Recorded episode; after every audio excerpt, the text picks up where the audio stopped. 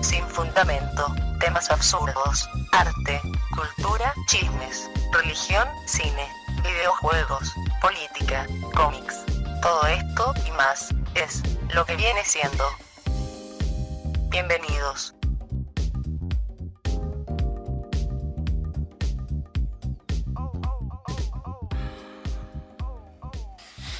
Esto es lo que viene siendo y como cada semana estoy aquí yo, su buen amigo, el Capitán Joe, amigo de todos, compañero de vida y mi buen amigo a la par de todo, Elick Morquecho.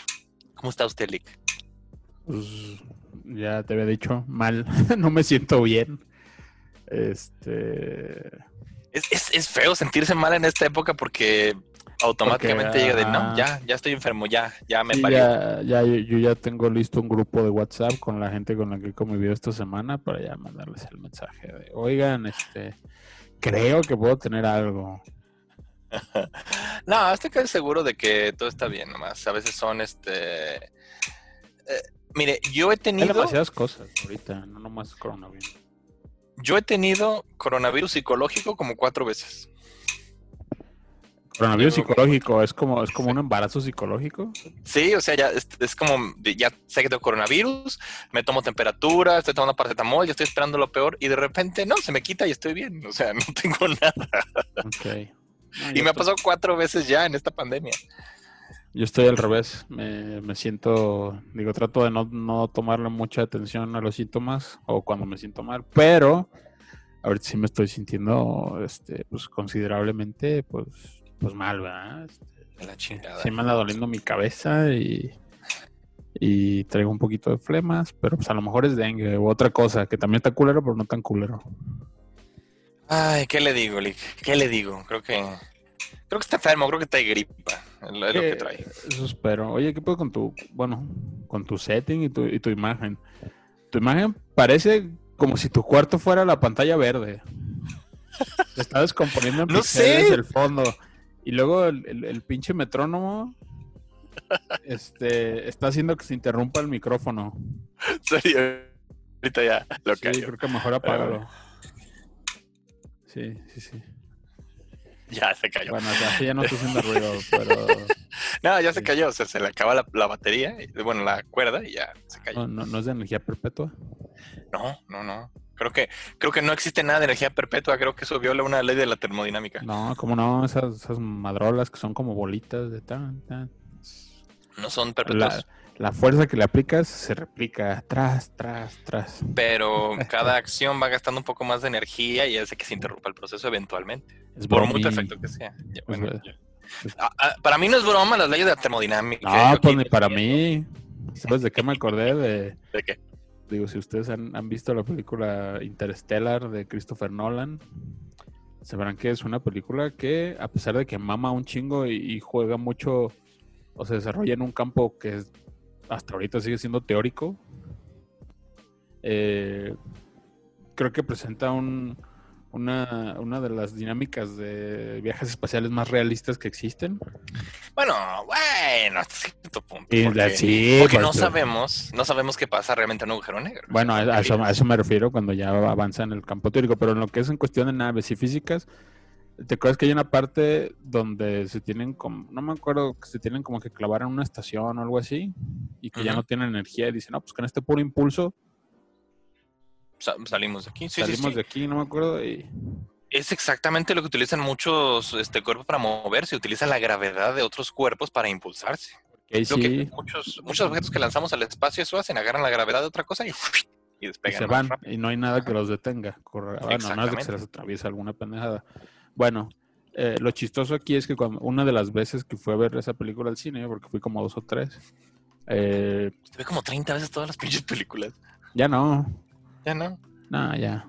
Yo, Ya. yo, yo, yo lo atesoro. Pero bueno, termine, termine su punto. Ahorita, le- ahorita le hablo. Porque sí quiero hablar de películas. Es lo que quiero Ah. hablarle hoy, de películas. Eso. Eso. Este. Ah, bueno, total. Mm, creo que la bronca realmente de la película era que agarraban ese impulso, pero no se podían detener porque no había que- nada que los detuviera. Y, y alguien en el cine dijo: Ay, pues espérense a que se pare solo. Qué pendejo. De hecho, era una, Bueno. una, una señora. De, de hecho, mire, voy, voy a defender a, a la señora esa porque, porque sí, a veces la ciencia, bueno, la ciencia te dice cómo son las cosas y ya, y son lo que son, pero es cierto, a veces son antiintuitivas, a veces son lo contrario a lo que esperamos que pase. Yo, por ejemplo, cuando me enteré de que los objetos caían todos a la misma velocidad, yo dije, dije no, no es posible, ¿no? Los, los más pesados caen primero, todo el mundo sabe eso. Y ya que lo comprobé, dije, vergas, todo cae a la misma velocidad, yo no tenía puta idea. Y es porque es antiintuitivo. Uno cree que porque tiene más masa que debería caer más rápido. Creo que todas esas nociones son culpa de las películas, que tuercen esas leyes a placer y nos dejan como acostumbrados. Yo diría de los Looney Tunes.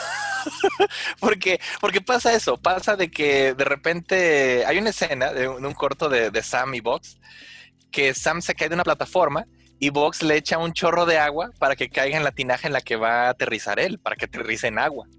Entonces se ve como primero cayó él y luego atrás de él viene el agua y se ve como trata de apurar el agua y brincarle encima para que caiga más rápido. O sea, para empezar, como el agua lo alcanzó, no se puede.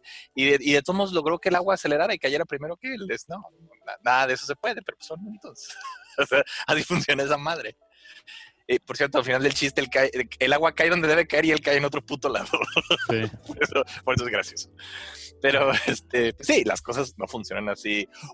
O, o uno que me voló la mente de niño, a ver si se acuerda de este, este es de la Pantera Rosa. La Pantera Rosa está en una cabaña que está en lo alto de una montaña. Y no me acuerdo por qué el villano en cuestión empuja la cabaña de la montaña y la Pantera Rosa cae con todo y cabaña, cae al vacío. Entonces, lo que hace la Pantera Rosa es, antes de que la cabaña llegue al suelo, justo como un segundo antes, nada más como da un pasito afuera y, y la cabaña queda destruida, pero cae bien porque él nomás dio un brinquito. sí, o sea, no puede pasar eso. Está, No, eso eh, y lo que piensa es la señora está violando la inercia. O como cuando Superman cacha gente, Mm. va cayendo. Sí, serían mierdas en, en los Sí, brazos. sí. No, tienes que irlos desacelerando poco a poco. Ese es, ese es el, esa es la idea. Es lo que hace un Mm. avión. Un avión no baja de putazo y cae al suelo, no. Va desacelerando poco a poquito para que la inercia no te mate. Sí. Y eso es lo que la señora no entiende. Que la ley de la inercia no es que las cosas se detengan solas, es que las cosas van a seguir solas hasta el infinito, a menos de que algo las detenga. Aquí las cosas se detienen porque hay, hay gravedad, hay este aire, hay presión, hay cosas que eh, hasta la misma, a, a la misma textura de la superficie por la que se va arrastrando hace que la cosa se detenga. O sea, Sí. es lo que... Pero bueno, aquí Sí, sí, sí. es un canal muy científico aquí. Eh, y de hecho, también en esa película yo siento que mucha gente, y eso como, como me acuerdo de que también como que se friqueaban de que en las escenas donde las naves iban, bueno, por el espacio, no se escuchaba nada. Entonces, Así que- es- es- a- la, la gente hablaba, pero si la toma se iba hacia afuera de la nave, no se escuchaba nada. Eso también pasa en Gravity. Este, y también creo que ese es un, un- un legado que nos dejó Star Wars. Star hacernos- Wars, exactamente. creer que- el espacio hay sonido y, y- y oxígeno para, para que haya fuego. Pero qué aburrido sería Star No, Wars claro, claro. si no hubiera sonido. De hecho, estaría chingoncísimo. Yo creo que alguien ya lo haber hecho, que, que tome las escenas del espacio Star Wars y les quite el audio, nomás a, Y a el las cosas de afuera.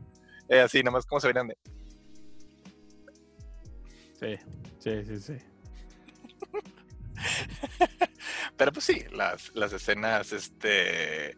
Pero es muy realista, por ejemplo, toma, toma relatividad. O sea, toma, toma la ley de la relatividad para decirte cómo pasa el tiempo diferente para las personas que van en la nave a las personas que se quedan en la Tierra. Eso está bien chido, eso, eso sí es científico y es cierto. ¿Estás hablando de Star Wars o de, No, no, de, de de, Interestelar? de Interestelar. Ah, sí, también. Mm. Eso también la gente como que reaccionaba así como de, "Eh, ¿por qué el negro es viejito?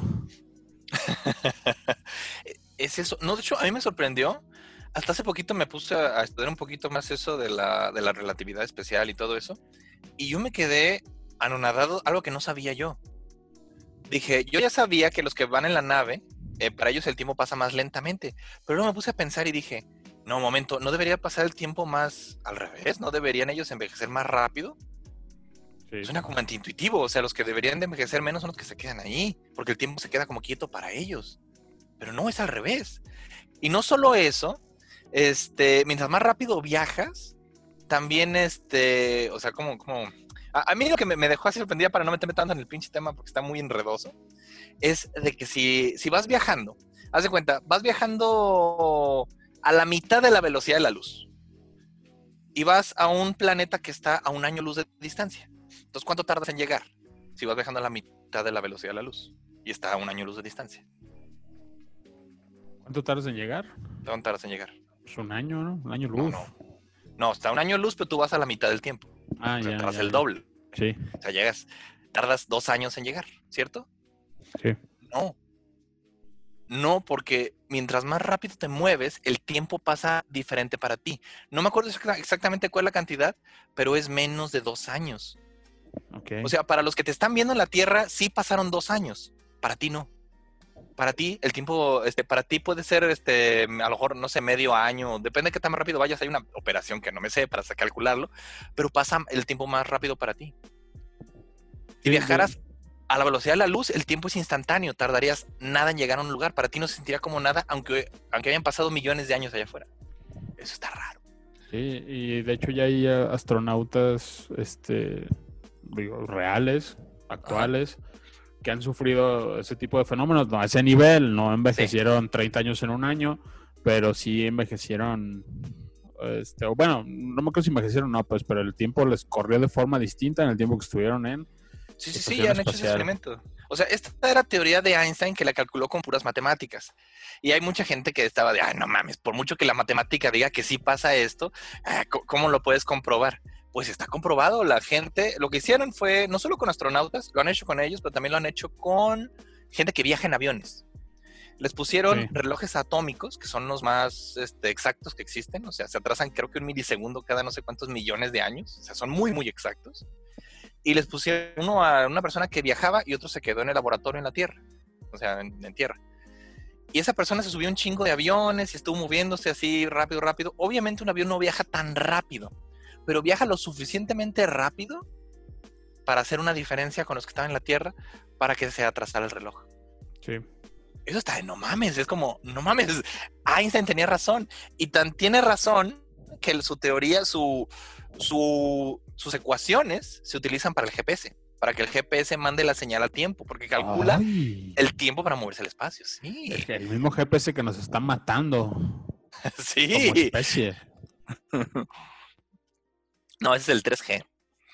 Ah, ah, el GPS, el, que- el que calcula los, así, el que usas para los mapas.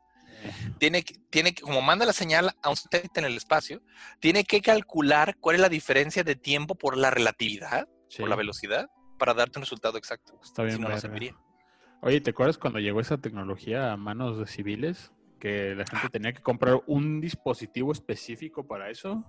Se le llamaba GPS, que era una madre que instalabas en tu coche para que te Solo pusiera los mapas. ricos y las empresas lo tenían. Pero no duró casi nada de eso. ¿Cuánto duró? ¿Unos dos, tres años? Dos, tres ¿O años. Y ya después cuando los smartphones, yo creo que sí se han de haber sentido como unos idiotas los que lo compraron.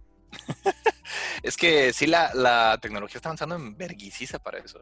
Y es lo chido. Yo, yo, yo vi esa tecnología y dije, no mames, yo que me pierdo en todos lados, ¿cómo, cómo eso me serviría? Y a raíz de que llegó este, pues, Google Maps o, o- ¿cómo se llama el otro? Wise. Wise, este, ¿Weise? Weise. ¿Es, es alemán o qué pedo? ¿Weise? bueno, yo ya no me he perdido. O sea, yo nomás le digo, voy para acá Eh, y me lleva. Y yo no podía ser más feliz porque yo batallé un chingo con esa mamada. sí, sí, sí. sí. Ah, pero bueno. Este. ¿qué científicos estamos hoy, no? ¿Qué, qué, qué- qué- científicos creo, creo, creo, creo que sí. eh, eh, tal vez no sea el, tema correcto para el pinche dolor de cabeza que traigo, pero pues, venga. Ya desde, desde el otro programa que, que grabamos con Javier, no sé si lo escuchaste. No sé si tu- tus, tus celos profesionales te dejaron escucharlo. No he tenido chance de oírlo, pero sí y qué poca No lo he madre. escuchado, pero sí lo voy a escuchar, sí madre. escuchar. Ah, que por cierto, tengo que mandar un saludo a alguien que dejó su comentario en el video anterior. Ah, ¿Sí lo ¿Quién viste? es? Sí, sí, vi el comentario, Pues, pero no yo sé supongo que es de, de- tus vástagos, porque decía, A, a lo mejor, sí pensé eso, ¿eh? me encantó el saludo de los alumnos. Pues un saludo al, al Champi, que, que adoró mis, mis pinches consejos de juventud desenfrenada. Champi, creo que sé quién es, ¿eh? Creo que sí sé quién es. Ah, pues, y escribe bien Champi porque se escribe show, no show. Así escribe esta juventud desenfrenada, lo escribe mal adrede. Pero no mames, están en la mejor escuela de- de- del estado y salen con esas mamadas. Es adrede. Cuando, cuando es adrede, cuando es algo adrede, yo lo defiendo. Yo no tengo Ah, bueno. problema con, con hacerlo por razones sí, sí, estéticas. como cuando, como cuando yo digo aiga, cuando voy a decir alguna Ujú. sandez. Ok. Sí, si veo a alguien así que, que sabe que no se dice aiga y dice aiga adrede, por mí está bien. Yo lo defiendo porque es, es un toque artístico, es, es precisamente para mofarse de la idea. All right. Pero- Bueno, entonces, saludos, saludos al Champi. Qué bueno Al que le gustó el programa y dijo que él me va a hacer el termo, a ver si es cierto. Ah, este champi, creo que sé quién es, ¿eh? Creo que sé. Es que, es que yo nunca lo llamo por apodo, yo siempre sí- llamaba por sí- sí apellido y nombre. Sí tiene acá eh, como posibilidades de hacer el termo. O sea, ¿tú sí lo ves como una posibilidad real o está bloqueando? No sé si sepa dónde se mandan a hacer esas madres. Así es fácil, así es como, Bueno. neta, ¿sabes dónde se hacen esos termos? Bueno, Chapi, mándame un mensaje y yo te digo dónde vayas. Que dónde es, pero no pienso pagarlo porque me quiero mucho, pero no es para tanto. ¿eh? Mm. Pinche leak. Este, pues ya le digo. Fíjese que ah, hablando de ya para unirlo con lo de las películas otra vez. Ah, sí, con la catástrofe del cine. No, le, no, le preguntaron a, a lo que iba yo. ¿Catástrofe del cine? Mm, ah, bueno, de los complejos cinematográficos. Ah, sí. eso. Ah, pues ya lo habíamos hablado, sí, un poquito, de que ahorita están batallando No, todos por No, pero ahorita ha, cambiado las cosas. Pero bueno, Ah, primero. sí, ah, ok. Ah, Bueno, a lo que yo iba es de que el, el astrofísico, el, el, el doctor Neil deGrasse Tyson, que tengo aquí su, su libro, creo que ya van como seis o siete personajes, digo, siete personajes, hoy nomás, programas que lo hemos mencionado por una cosa o por otra. Ya sea por es, su. que, es que lo leo mucho y lo veo mucho. No, pues ya Le- sé. le preguntaron. Le pregunta a él que, porque él critica mucho películas, hace críticas de películas, especialmente cuando son de ciencia. Sí. Y le, di- le preguntaron, ¿cuál es, en su opinión, la película más científicamente correcta que existe? ¿Cuál cree que es? Guardianes de la Galaxia, dijo. No, no, pero sí habló de ella. Dijo, le dijeron, ¿por qué no criticas a Guardianes de la Galaxia? Dice, porque cuando voy a ver una película, aunque sea del espacio, si voy a ver un mapache que habla, o sea, tengo una cosa que se llama suspension, of, disbelief, Que, que significa algo así como que se Sus- suspende tu incredulidad. Sí, O sea, no te la vas a tomar tan en serio, porque la película no se trata de eso, no está para que digas, oiga, que entiendes, entiendes que es un mundo aparte y que juega con sus propias reglas. Y ellos te la, si lo saben hacer, te las muestran y tú las y la aceptas. disfrutas como es, así de fácil. Dice, voy a ver un mapache que habla, voy a suspender mi incredulidad un rato para disfrutar la película, no tengo problema con eso. Sí.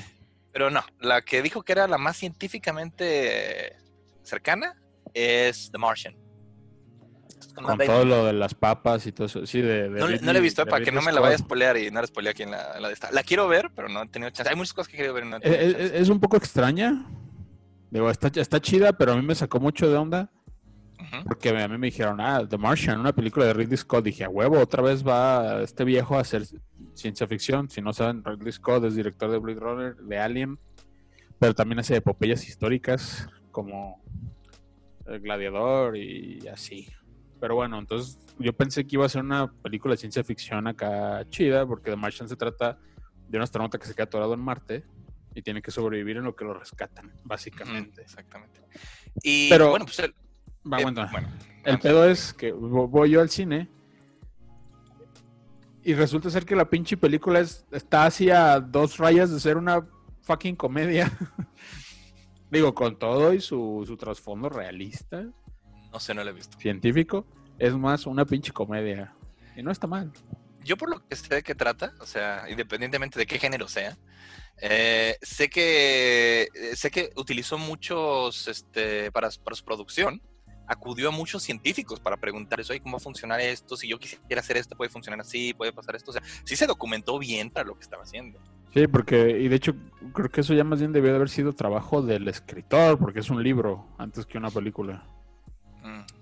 Ok, ok. A, a- a lo Michael Crichton, ¿no? Que ese güey a veces se informaba y hacía sus ondas. Ey. Digo, no, no siempre, porque, porque chinga tu madre, no se pueden sacar dinosaurios de- del ámbar, pero Pero era poco. Es que, de nuevo, para ya dejar en paz al doctor Tyson, este, él, él decía, dice, no me acuerdo, él, él creo que estaba parafraseando a otra persona que decía, ¿en qué momento este, tiene que estar todo muy cercano a la realidad? Dice, para que una película, para que una obra de ficción funcione, primero tienes que tener tus hechos así reales, bien, bien sustentados, y ya a partir de eso jugar con eso. O sea, ya una vez que tienes lo, lo básico ya bien sustentado, ya sea la ciencia, ya sea la mitología, ya que todo está bien sustentado, ahora sí ya juega con eso y diviértete. sí. Es por ejemplo con lo que batallan, eh, por ejemplo, películas como Hércules, la de Disney, que pues tomaron, tomaron pues, el, el panteón de, de dioses este, griegos, pero medio está sustentada y medio no, porque obviamente no podían poner muchas cosas que son muy de, de la mitología griega, que es hay una violencia, sexualización y cosas muy incorrectas para Disney. que no eh, también lo mezclan con una onda ahí medio meta, que es como, eh, como derivado del humor del genio, que es como combinar Mm. cosas modernas con cosas antiguas, Antiguas. porque al final el Hércules se vuelve una marca. Exactamente, pero, pero es esto, con el genio tenía sentido, porque es, Ese güey por- podía viajar al- por el tiempo. en el tiempo y el espacio, es, el- Por eso- es como Merlín. Por eso hay- pudo ir a Disneylandia sin pedos. Es- es- sí, exactamente. Tanto el genio en Aladdin como Merlín, la espada en la piedra, son seres que se pueden mover en el tiempo y el espacio. Por eso para ellos no importa que tengan este, referencias modernas y que hagan chistes de ese tipo de cosas, porque para ellos es entendible. Con Hércules no tiene puto sentido, es, es solamente factor de comedia. Sí, que se andaba tomando una malteada de su marca. Eso sí estaba medio raro. Y curiosamente funciona mejor con otra película de Disney que es Las locuras del emperador. Que también Que en esta-. Eh, eh, sí, es, es una mamada por completo porque se supone que están en un Perú muy antiguo y están tomando cosas de muy, muy modernas, que una, una cafetería así como tipo Denis, así como, obviamente no había ese tipo de cosas en, Y en Perú. Scouts y otras gringerías. Exactamente. Pero es esto, esta película, a diferencia de Hércules, no se está basando en algo así que digas, ah, mira, sí, esta es la mitología de acá. No, O así esta no película era. sabe que es una mamada, sabe que por completo es una mamada y está jugando con eso. Entonces no se toma en serio en ningún, en ningún segundo. Sí, por eso a mí me, me choca mucho cuando las películas que sí se presentan en un mundo real, como, no sé, Rápido y Furioso, hagan cosas que violan por completo las leyes de la física. Ah, como que, como lanzarte de un pinche edificio con tu puto carro. Sí, sí, sí, o sea, el Stone que ustedes quieran de Rápido y Furioso de la 4 a la 9, bueno, creo que la 9 es la que está por salir, no sé. Eh, pero sí me caga así como de, güey, esto se, se supone que es un mundo real, estos güeyes empezaron tuneando coches. ¿Qué vergas está pasando ahorita? Que hacen chingadera y media y violan leyes de la física como si fueran pinches superhéroes. Qué verga, ¿no? A mí eso me choca. Ah, va, de, va, va de cosa choqueante a cosa choqueante. Y sí quiero hablar un poquito de, de películas de acción porque sí me interesa un poquito para este rubro. Eh, usted lo sabe, usted y yo somos muy fans de las películas de acción clásicas. Sí, las buenas. Pero, pero es que es esto, para mí las películas de acción eh, tienen como una etapa así como preclásica, que es en los 70s, la clásica de los 80s y la posclásica de los 90s. La posclásica. Posclásica ya como, como que como. Demolition Man. Sí, exactamente. Sí, en, en los 70s las películas de acción no sabían exactamente como qué tipo de película querían ser, o sea, estaban creando un género, estaban empezando a poner las bases como Dirty Harry, Sí, o- todo era como muy visceral y muy callejero, muy sucio. Dirty Harry, el Charles Bronson, Vengador Charles Anónimo. Exactamente. Y yo creo que los que hacían más mamadas era Bud Spencer y ¿cómo se llama el otro? Sí, y Hill. Terrence Hill. y estaban sentando las bases para el género, apenas estaba empezando. En los 80 ya sabían lo que querían hacer, ya sabían cómo iba la fórmula y qué querían hacer. Y de ahí sale eh, Die Hard, sale Terminator, sale este, Depredador. Predador, Arma Mortal, salen este... Todas las de deportes de contacto de Van Damme. Pues esto, las películas ya sabían qué hacer y están jugando con esa fórmula. En los noventas es la etapa postclásica.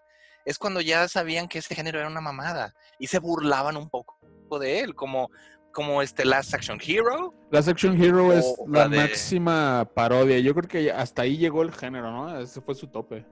sí, O esa que dijo ahorita, la de este Demolition Man. Motion Man. Que se burla por completo del género, a pesar de que es parte del género. Y de sus clichés. Y ahí ya mueren las películas de acción. Tienen un ligero renacimiento ya por estos años, con películas como la de este.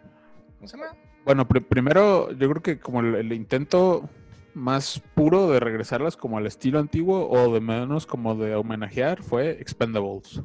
Sí, pero eso era como un homenaje. Porque Sí, ni sí, siquiera, Pero- no, pero- está tan pero- bien hecha. No, pero, de alguna manera como que vuelve a poner un poco al, al género en la mira, así porque duraron años sin que se hicieran películas bien de acción.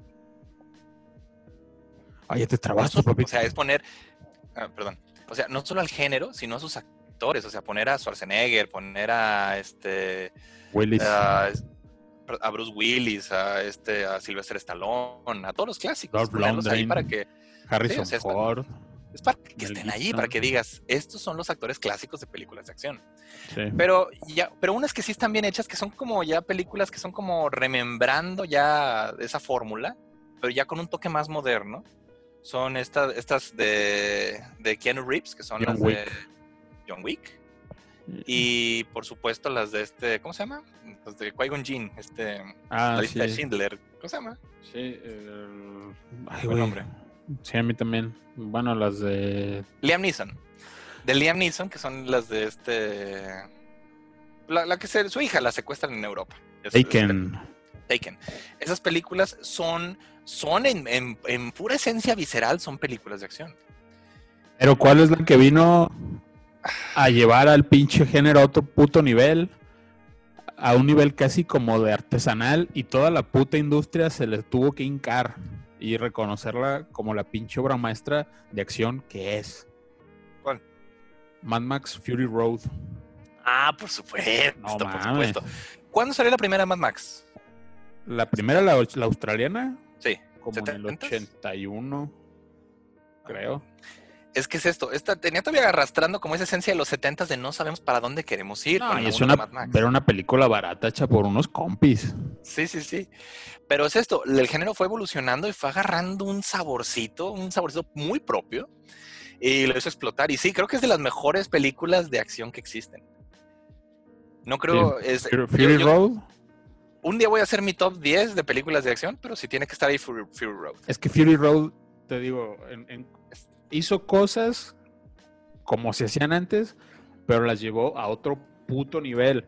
Y con la tecnología de moderna. con tecnología moderna, o sea, usando la computadora en lo que de veras era necesario, haciendo unos pinches stunts loquísimos, unos, una dirección de arte encabronada, todo la real. estética, la música. Y además Ay, es una pinche película, es tan de acción que ni siquiera tiene historia, ni siquiera tiene un guion, es un puto storyboard.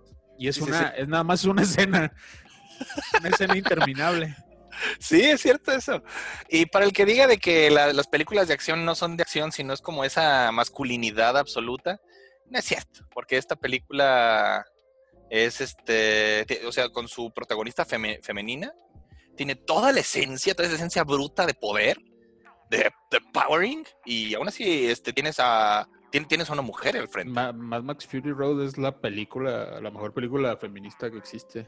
Exactamente al este, no necesitas hacer algo como Capitana Marvel, así, así de burdo, para Ajá. resaltar a, a un personaje Ni, femenino. ni necesitas volver a Mad Max un pendejo. O sea, Mad Max tenía sus cosas, Sí. pero no era bueno para todo.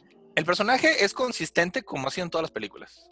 Por lo menos así Güey con un güey que se equivoca, que la caga, no es se un... broncas que no quieren ni estar ahí, así fácil. Ni, ni- no es un... Sí, es un pinche misántropo, pero aparte, o sea, vaya, Mad Max nunca ha sido un héroe que, digo, aparte que no quiere ser, como que, que pueda hacer tantas cosas, ¿no? O que sea tan pinche perfecto, o que no se equivoque. Exactamente. Y, y aquí las morras son las que se fletan. Pero ahí está. Si tenemos una película que tomó el género de acción y lo elevó a lo más que se podía llevar, también, pues, este, por una época cercana, un poco más atrás, salió toda esta gama de películas que dijeron, vamos a adaptar las películas de acción a lo que quieren los chavos, a lo que quieren las audiencias del nuevo siglo, del nuevo milenio. Y pues salen Transformers, sale el pinche Rápido y Furioso, sale toda esta. Esas películas son como el reggaetón de las películas de acción. Sí. Si las películas de acción clásicas, su esencia es el rock, y sí lo es, es el rock y el metal, porque lo que Sí, le daba esa esencia. Sí, Estas che, películas- che- chéquense el pinche soundtrack del último gran héroe ahí. No mames. Uf. estas, estas películas son, son reggaetón. Y, y tienen reggaetón. Sí, Es no, no, cállate. Tienen reggaetoneros de- actuando en la puta película. No me acuerdo en cuál sale Don Omar. No mames. Y eso no sé por qué lo sé. Es como cuando pisas una mierda y no te das cuenta. Vergas, ¿cómo, cómo detesto yo esas películas de Rápido y Furioso? Sí, y, y- y como dices, John Wick y, y todo lo que viene a, part- a partir de John Wick, que es también una pinche manera de, de llevar el cine de acción con toda la tradición oriental, porque también el cine de acción oriental está verguísima. Eh, unos pinches stones increíbles, un trabajo de cámara cabrón. O sea, eh, es como, ah, mira, estaba este pinche género desaprovechado. ¿Qué tal si usamos todo lo que hemos este, creado en todos estos años para llevarlo a otro puto nivel? Y por eso No, John Wick es un putazo. Y darle clase, darle elegancia al género. Si algo tiene John Wick, es una puta elegancia de cinematografía, de iluminación, fotografía.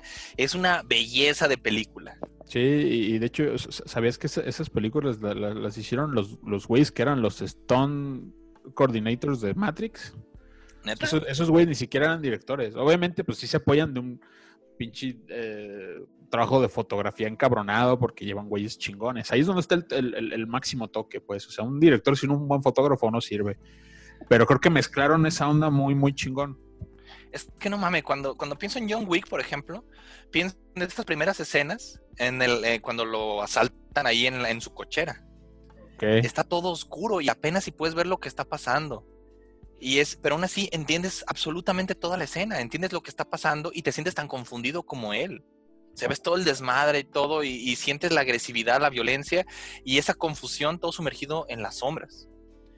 Pero al mismo tiempo, pues, compáralo con, con Transformers, que está con toda la iluminación del mundo, que tienes luz, tienes todo lo que estás viendo. Colores saturados, pero a, a madres. Estoy viendo como una pura puta pila de chatarra dando vueltas y yo no sé qué vergas está pasando. Yo, según eso están peleando robots gigantes, yo no entiendo qué está pasando. Yo veo como una pila de chatarra dando vueltas en la cámara. No, y, no veo nomás, nada. y nomás ahí Shia LaBeouf acá. Sí, no, no, no. Malea como su puta madre. Está gachísima esa película, gachísima. Sí, ya Todas las de Transformers, pero, pero me acuerdo mucho de esa primera, porque la puta cámara así Es moviéndose. sello- No tiene un de Michael Bay. Es el sello de la casa de Michael Bay. No tiene un puto plano fijo, no entiendes nada de lo que está pasando, nada dura, no tienes una puta escena para entender qué está pasando, no te es como, como para que no se noten los efectos especiales muy muy falsos, vamos a mover mucho la cámara para que Y para que se siempre pierda haya la- explosiones y arena para que ahí medio sea medio foggy y tape todo el desmadre. de la verga, de la verga. Sí, sí, sí, pero luego, ¿qué tal? Digo, yo sé que no eres fan, pero ahí está Pacific Rim, que te será lo que tú quieras, pero es una muy buena película de monstruos, porque, digo, de robots, porque ahí sí ves cómo funcionan y los ves moverse con peso y así, o sea, Yo me, he mecánico. topado, yo me he topado que no soy la única persona que no le gusta mucho Pacific Rim. Sí. No la detesto, pero No, ya sé no- hay mucha gente que no le gustó y a mí tampoco. Usted dice que es porque la vi con las personas equivocadas, a Seguramente sí. pero estoy seguro de que mm, no la disfrutaría tanto. No, no, es que no es una gran película argumentalmente, pero te digo, al menos para lo- a lo que iba, una película de acción de robots, bien hecha, o sea, con, el mismo propósito de sí. John Wick, de mira, ahora tenemos este, este- este- estas herramientas, vamos a usarlas para llevar este pinche género que está bien verga a otro Ah, nivel. no, es que en, en ef- en- en esencia visual, por supuesto que tiene toda, todo el sello de Guillermo del Toro. No, pero más Porque- allá de eso. ¿Sabe cuál de las escenas me gusta más de Pacific Rim? Que sí la recuerdo. Es cuando entran y ven todas las partes de los kaijus, así como en pinches tubos, y las van viendo así como que las están examinando. Sí. Y, y son, y son costas hechas de verdad, o sea, son, son stunts creados con, con la esencia del toro, o sea, que él, que él básicamente diseñó para que se vieran así. Son, son, son, son, props, no, son no props stunts. que- que- bueno, perdón, props, props fue la palabra, Ey, pero sí, props. Que sí bien pudimos haber visto en la en su museo, en su Sí, sí, bueno, yo no iba tanto a eso, o sea, me refería a que ahí, ahí sí ves a un robot que tiene un peso, Mm. que, que le ves cómo le funciona el pinche mecanismo, que no está todo el tiempo cambiando de ángulo, ángulo, ángulo, ángulo, ángulo, ángulo, o sea, Ah, no, sí, por supuesto. Y ves el Y- peso así de un putazazo uh, de este tamaño. Me acordé de algo que está en el Blu-ray. Hay- una parte donde uno de los Cayús, uno que parece como un gorila, se, se va, se tiene que salir de la playa para entrar a la ciudad. Y está explicando Guillermo del Toro cómo quiere que se vea esa, esa animación. Ajá. Les dice, no, es que se tiene que ver más pesado. Como yo cuando voy saliendo de una pinche alberca. qué, qué- qué buena referencia. Sí, no, ya, yo ahora siempre que me voy saliendo de una alberca me acuerdo de eso. ah, qué mamada. Pinche Guillermo, no creo que. Es que es esto. No puedo ni siquiera criticar a Guillermo por lo bien que me cae. O sea, por mucho que digan, no, pues no me gustó tanto Pacific Rim o, o la de. Nah, es ¿Cómo se llama esta? La de la No, casa. Crimson Peak sí es terrible y eso no Crimson tiene... Peak, esa- Pero, es- pero no mames, es- siempre encuentro cosas que me maman de esas películas. Así artísticamente puedo encontrar. Puedo hablarte una hora de cosas que me gustaron de Crimson Peak, así de fácil. Con todo y que es una película horrible. Con todo y que está bien gacha la película. Y, y es esto, nunca puedo enojarme con Guillermo porque, vergas, es muy bueno en lo que hace y, y este, y es pura persona hace que, que lo ames. Es como Mm. un, un compa que hace películas. Pero bueno, eh, entonces ya creo, creo que sí se entiende que está ese, está el género de acción y el género de Y la acción. entre comillas. Sí, sí, sí. Es que, vergas, sí está. Es, ¿Sabes también Miren. cuál? Ah, p- Perdón, antes de seguir, creo que no lo has visto. ujú. Eh, es como una especie de spin-off, pero no es spin-off, de John Wick. También con Charlize Theron, que se llama Atómica. ¿No lo has visto? Ah, no, no lo he visto. Es, eh, es el mismo, es, es la misma gente de John Wick, tal cual, todos. es como el mismo universo, ¿no? No sé si es el mismo universo, creo que no. O al menos no lo, no lo plantean tal cual. Porque la trama de Atómica es en Guerra Fría y es como una onda medio de espías. Este, la historia se diluye muy gacho porque al final como que no sabe qué quiere hacer, si le tira más a la acción, si le tira más a los espías, a los agentes dobles. Pero igual está recomendable, sí aguanta. Y sale John Goodman y sale Charlize Theron, pero también tiene unas pinches secuencias de acción continua, una puta escena como en una escalinata que vete a la verga las cosas que hacen esos cabrones. Es que es esto. Creo que nada más las personas que o que de veras disfrutan el cine o que han intentado hacer cine entienden lo difícil que es hacer una puta escena continua. Sí, sí, sí, un, O sea, un cuando plano, un una- plano secuencia con tantos pinches stones y todas esas cosas que tienen que salir todas a la vez. He visto mucha gente que, que vio la de Berman y dije, "Ah, película gacha, pues ni se trata de nada, no, no la entendí ni me gustó. ¿Por qué dicen que están en, por qué es tan especial? Es como, vergas, no entendiste la- la- lo difícil que es hacer esa puta película. No, Y no entendiste. tiene, tiene sus trucos, pues, pero de todos Sí, tiene sus trucos. Pero es eso, tiene sus trucos. Yo no lo digo como, ah, tiene sus trucos. No, tiene sus trucos para que no se note. Vergas, está bien chido hacer una puta toma continua en una película y, y ya cada vez más poquitas películas lo hacen. Michael Bay hace un puto corte cada medio segundo.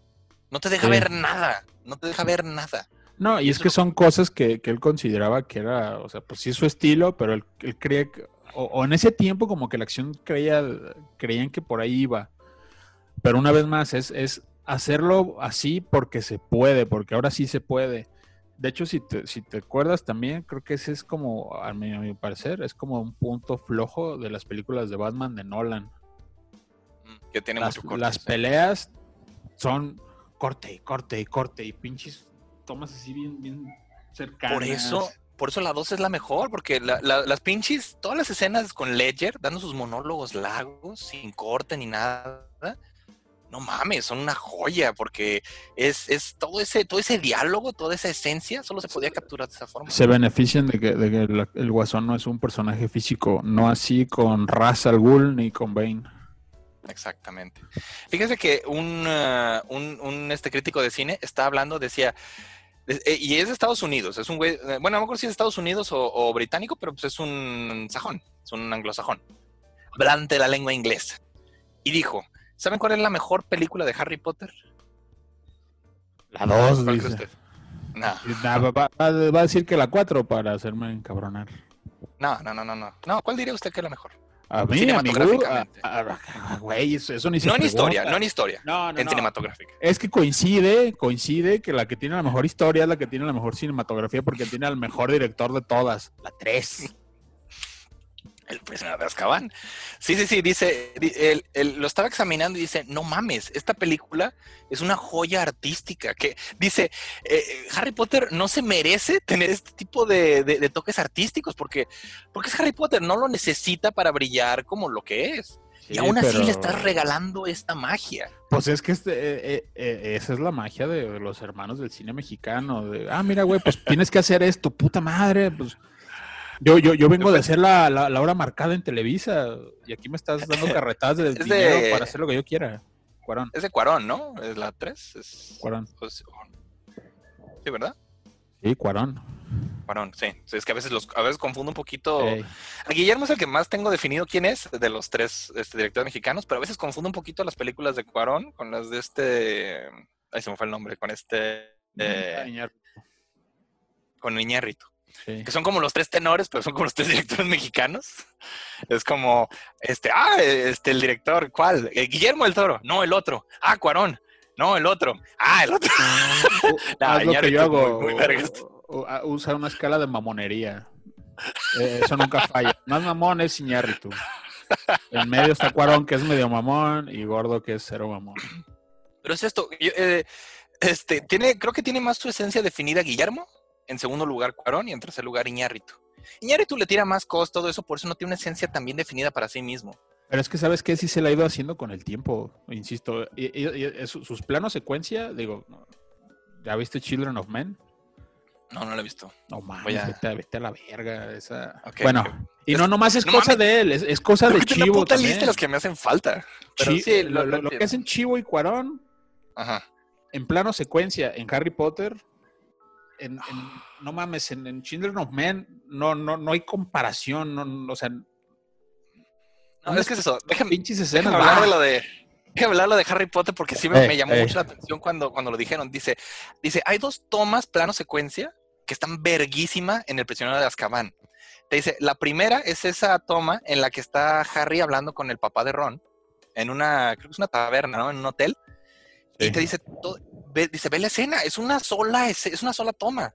Es una sola toma en la que el, el señor Weasley le está explicando a Harry todo lo que está pasando y Se lo de jala. un lado para otro. eh, que le dice, vamos para acá, para quedarse así solos. Y sientes cómo, cómo se siente Harry solo en medio de todo ese pedo. Cómo lo va aislando, porque es una situación que lo va aislando de todo el mundo. Y como al final, en el último plano, ves a Harry con Sirius Black, así con el, con el cartel de Sirius Black, diciendo eso de por qué, por qué yo iría a buscar a alguien que me intenta matar. Es- dice, está verguísima toda esa toma, toda esa secuencia. Y dice, y hay otra verguísima cuando está el profesor Lupin enseñando la clase del Bogart, porque empieza la toma viendo hacia el espejo y te das cuenta que en realidad la toma es dentro del espejo. No mames, esa, esa puta escena está, oh, está, está verguisísima. Por eso, Está- se, eh, por eso se, la- se le acusa de, de- de ser como un pinche pretencioso a Cuarón, porque le saca jugo hasta ese tipo de, de cosas relativamente innecesarias, pero también pones muy mamón, pues sí le puedes dar todas las lecturas que se te antojan. No, es que el espejo es un reflejo del alma de Harry, bla, bla, bla, bla. También, no mamen. Pero es que sí, o sea, pues ese güey dijo, oye, este- este- esta es la, la, la- la pinche historia de fantasía de la década. Sí, sí, ¿Cómo? sí. Yo me voy a dar gallo con esto. Y es que no mames, o sea, es... eh, re- y, y mucha gente lo critica porque dice, no mames, no pusiste nada de, del, de este, ¿cómo se llama? El- De los merodeadores, no pusiste nada de la historia de los merodeadores, que es de lo más chido del libro. Y después sí, tuviste que dejar muchísimas cosas afuera porque es un libro muy gordo. Pero, güey, no, no hizo falta. ve- Ve tan solo, este es el primer libro. Ve, ve el grosor que tiene el primer libro, ve el grosor que tiene el segundo y, y ve el grosor que tiene ya el tercero. O sea, no es tantísima la diferencia, pero sí es casi una tercera parte más que lo que tuve el anterior. Es, es que yo creo que ahí el reto, el reto de esa historia es que te. que tienes que hacerle entender a la gente. Digo, a lo mejor ya ahorita ya está más fresco, pero en ese tiempo, hacerle entender todo el pedo de los viajes en el tiempo Eso es bien Sí, difícil hacerlo bien con lenguaje cabrón. cinematográfico porque no lo puedes explicar como en el libro. Lo tienes que dar a entender, o sea. Porque, vergas, o sea, la película no solo se metió en, en vamos a hacer algo nuevo, muy diferente a los, a los dos libros anteriores, porque este libro en el que empieza a volverse más adulta la historia, es, no mames, se te ocurrió hacer eso en el libro en el que metes viajes en el tiempo, de las putas cosas más difíciles de explicar una puta historia. Sí, Y- además a- abogó mucho por el crecimiento de los personajes, o sea, de, de hacerlos lo más tridimensionales que se pudiera. De Ah, hecho, por supuesto. yo me acuerdo que sí fue famoso que, que les pidió, antes de empezar a trabajar a cada actor, le dijo, oye, hazme un ensayo de tu personaje. ¿Cómo lo ves? ¿Cómo te sientes? ¿Cuáles son sus aspiraciones? ¿Qué crees que puede ser? Cuando piensas que no tendrás que hacer tarea nunca más en tu vida escrita si Eh. eres actor, y madre se ponen a chambear. Sí, sí, sí, sí, sí dice eso acá eh, Emma Watson en, en uno de los Blu-rays acá. Eh, pinche frijolero, me puse a hacer tarea. Y qué mamón que sea Emma Watson, que, que siendo Hermione siendo la más ñoña, y ella sea la que más vota ahí. Eh, Está, le le voy a decir una cosa, yo por eso me enojaba con ustedes, con, con ustedes, mi grupo de amigos, incluido usted, porque salían envergados de ver las películas de Harry Potter, porque es, no mames, nosotros ya leímos el libro y les faltó un chingo de cosas, y Esta se quedó no. cortito. Este, pero es esto, yo que leí los libros ya después de ver las películas, yo estaba maravillado, decía, no mames, yo, yo no dejé de querer las películas des- después de leer los libros. Creo que es la forma correcta de verlas, es primero ver las películas, después leer los libros. Porque si si te gustaron las películas, eh, uy, el libro te va a dar muchas más cosas que disfrutar. Pero si lo haces al revés, te vas a enojar. Entonces, yo por eso me No. enojaba, decía, ¿por qué se enojan? Está bien chida la película. pero- pero es que. No, eh, es que después de esto, sí se notó un bajón. Ya las demás películas Eh, Es que es que es eso, es son directores. el, el problema que tienen ustedes, el problema que tienen ustedes es de que sí están juzgando la película por el libro. Están juzgando la película por el libro. Y ese es el problema. No se puede hacer eso. No, pero, pero Juzgan la aparte. Película y el libro por el libro. Pero, pero es que lo que vaya a aparte- decir a continuación, yo sé lo que va a decir a continuación. Antes que lo diga, vea esto. Este es el puto cuarto libro. O sea, este es el, el tercero, este es el cuarto. Vean nomás, Sí. vean nomás. Ve lo que tienen que poner en una película de la misma duración que esta. Sí, yo entiendo Ya. eso. A ver, dígalo. A lo que voy es esto, o sea, yo no sé por qué, en vez de seguir como, o sea, dije, bueno, ya la- la- las películas alcanzaron este pinche nivel porque Chris Columbus lo hizo bien, pero Cuarón lo llevó a otro puto nivel. Y en vez, o sea, como no sé si no consiguieron a alguien más, porque creo que sí querían que él regresara y él ya no quiso. ¿Cuarón? Cuarón ya no quiso, dijo, no, váyanse a la verga. Es un, es un pedo. Este, el gordo tampoco quiso. Entonces van y llevan a un güey, a un jotito inglés que hace comedias románticas. Y luego, para el- las, todas las que siguieron después, aparte, después de la 4, llevan un pinche director así, sope de perro, que, ah, pues yo las hago todas. Y es un pinche cine de lo más mediocre, sin propuestas, salvo quizás la última, la parte 2. Esa como que sí tiene un poquito más de, de- de manufactura especial, pero lo que son las 5, las 6 y las 7 son súper mediocres. Yo me acuerdo que yo cuando fui a ver la 4, yo salí maravillado. Y usted me decía, no mames, que, que, que gacha está la 4. Sí, lo sostengo. No, pues es a lo que voy. Es, no mames, vea esto, vea esto. Sí, sí, sí, pero yo no tengo, o sea, yo a lo que me refería es, bueno, tú sí lo entendiste, pero para mí esa en específico no, no funciona como película. O sea, es como brinca de una cosa a otra, como que no está bien armado el guion. A mi Me, parecer. me está- me están hablando mucho por aquí afuera. Ah, no, atiende gente- tus asuntos. Gente interrumpiéndome por acá. Ay, ay, ay, atiende tus asuntos. O platícanos, no, no. ¿qué estás haciendo? No. ¿Qué vas a cenar? A ver. No, me están haciendo señas de que, oye, ¿me puedo llevar tu coche? Sí, ya. Llévenselo todo, llévenselo todo. Ya, no, no pasa nada. Ah, Es que me pasa. desespera que estén. Les digo, no puedo hablar ahorita. No, ya pues mejor pídeme una pausa o algo, no pasa nada. No, no, bueno, no, a, no, no. a- a lo que iba, a lo que iba es esto, o sea, no tengo tanto pedo. O sea, yo sé que era difícil, pero yo creo que el guion se pudo trabajar más como una historia. O sea, vuelta a lo mismo. Y también aceleraron los tiempos de salida. Si Yo le hubieran dado más tiempo de trabajo, un director con un poco más de propuesta y un mejor guion, Pero es esto, yo disfruté mucho la, la 4, por- la 4 es la que más he disfrutado. Por mucho de que la 3 diga, no mames, la cinematografía está perfecta, todo esto, ¿cómo disfruté la 4? ¿Cómo me No. hizo feliz esa, esa película? Me encantó la 4. A mí Y yo sé- del final. Todo lo demás. eh, Es que es esto, es, yo, ya después de leer el libro, usted me dijo, me dijo, cuando leas el libro, vas a ver por qué se quedó cortita la película. Es que, güey, no mames. Para Leí mí, el para, libro. para mí es mi libro favorito, a pesar de lo Leí estúpido que se ha vuelto con los años. Es que es esto, leí el libro y dije, está muy puta ilógica esta parte, y esta, y esta, y esta, y esta. Y la película como que supo tomar todas esas partes ilógicas y dijo, mira, vamos a brincarnos esta mamada que pusieron aquí. Sí, Vamos hay a darle muchas orden. cosas que no. Pero de todas maneras, yo creo que es tan pinche rara esa historia que creo que por eso era como padre leer el libro eh, la primera vez, porque no, o sea, de entrada no había clases como normalmente las había y te sacaba de onda. No sabías para dónde van a ir los pinches tiros. Eh, yo creo que por eso lo disfruté mucho, pero Pero es que es esto, para mí El sí libro es muy mediocre la libro. película. el libro se disfruta mucho como libro y la película como película. Y no necesitas que la, que la película le sea 100% fiel al libro para disfrutarse. No, pero es que es una película malona, o sea, No, me gusta. Es más, así de fácil. Una de mis, eh, así de fácil. Mi escena favorita de Harry Potter está en la 4. Mi escena favorita. De, de que es cuando van llegando las otras escuelas. No, no, no, Eso, es la clase, eso es de lo peor, es La- nefasto. la clase de Alastor Moody. Esa es mi escena favorita. Ah, sí. No mames, está. Hacete Yo- una paja, mano cambiada, tuerto de mierda. ¡Eh, la puta que te parió! Referencia al bananero, si no han visto esa mamá, tienen que verla. Pero bueno, no, a lo que iba yo es esto. Yo venía maravillado, había, había muchas escenas de clases que me han gustado. En, por ejemplo, en la, en la película, en la primera película, ¿cuál es la clase que más le gustó? De la La primera. Snape, la Snape.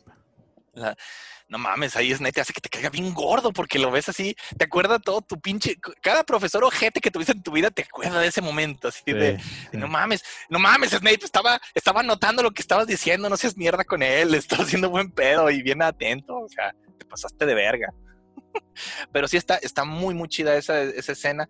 Creo que me gusta, no sé cuál es mi escena favorita de clase, tal vez sea esa o la de la profesora McGonagall, la primera. No, la, la de Lupin en la 3 está. Ah, pero es eso, de la 3. No, no, en la, 1 yo Ah, una de esas ah. dos. En la 2, no mames, la pinche clase de duelos está perrísima. Ese cuando se enfrentan Draco y, y Harry. Ah, bueno, Gilderoy Lockhart sí está muy cagado. Está chida esa escena, es muy, muy chida como escena. Y le dan como un trasfondo nuevo a esa pelea con varitas, y ahí se puso de moda.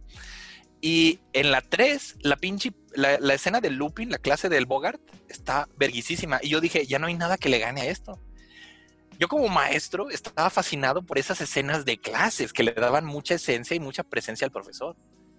Pero llega la 4 con la escena de Ojo Loco, dando la clase de, las, eh, de los maleficios este, imperdonables. Mames, me, es una, es- esa escena es, es lo que se llama, en argumentación se le llama exposición. Son cosas que le tienes que hacer saber al público para que entiendan lo demás. Y por lo regular son las más difíciles de hacer porque tienes que, o sea, es, algo que nada más sirve para sí mismo y a veces se vuelven muy artificiales. Sí, Es ahí tienes la ventaja de que el recurso de la clase te, has- te, te ayuda a que toda esa Sí. exposición salga de forma orgánica. muy natural. Y eso es, eso es lo gacho porque, porque muchas películas no lo hacen bien. A veces llegan y, oh, ¿cómo estás? ¿Cómo te sientes después de haber perdido a tus padres en ese accidente en, el, en, el que, en el que el asesino tuvo que hacer esto? Ese, ese, ese clip de la Rosa de Guadalupe que anda ahí rodando de... Kurt, recuerda que tú te llamas Kurt y tu hermana Nirvana porque tu papá era muy fan de Nirvana, pero se fue hace nueve años y ya no regresó. Sí, ya- y me he sentido muy solo desde entonces. Hijos de su puta madre, o sea, ¿Quién habla así en la vida real? O sea, son las películas, son las escenas más basura de las series o películas. porque es, es escritura de lo peor, de lo Esa escritura peor. gacha y pendeja. O sea, nadie habla así en la vida real. ¿A, a qué niño le hablas de sus traumas de la infancia así? De que, oye, ¿te No, acuerdas eh, de cuando se murió No, tus y haces papás? una recapitulación de cosas que en teoría él sabe, pero los que lo están viendo no lo saben, ¿no? Exactamente. Pero es solo hay 20 minutos para contar la historia, entonces, pues venga. Aquí es esto, aquí es una escena de para mostrarte, para, para, para, para enseñarte eso, pero es esto, Harry no lo sabe. Igual que, igual, Harry está igual que tú, Harry no lo sabe.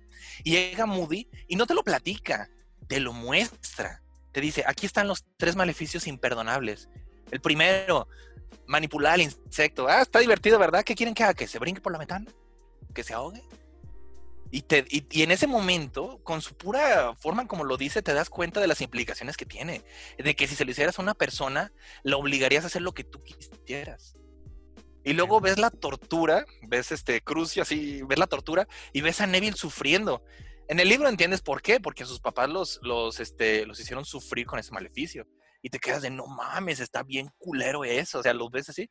Y ya que están todos los alumnos quebrados, así porque los ves a todos quebrados por la clase, de repente dicen, ¿cuál es el tercer maleficio? Y nadie se atreve a decirlo. ¿No? Nadie. Sí. Ah, que abra y ves que es lo que lo último que queda es asesinar. Y no mames, esa puta escena. Y, y la cierra, la cierra diciendo algo de así que, que se me quedó bien grabado. Dice, dice, este es el maleficio para asesinar, el más imperdonable de todos. Y solamente una persona lo ha sobrevivido en toda la historia. Y está en este salón.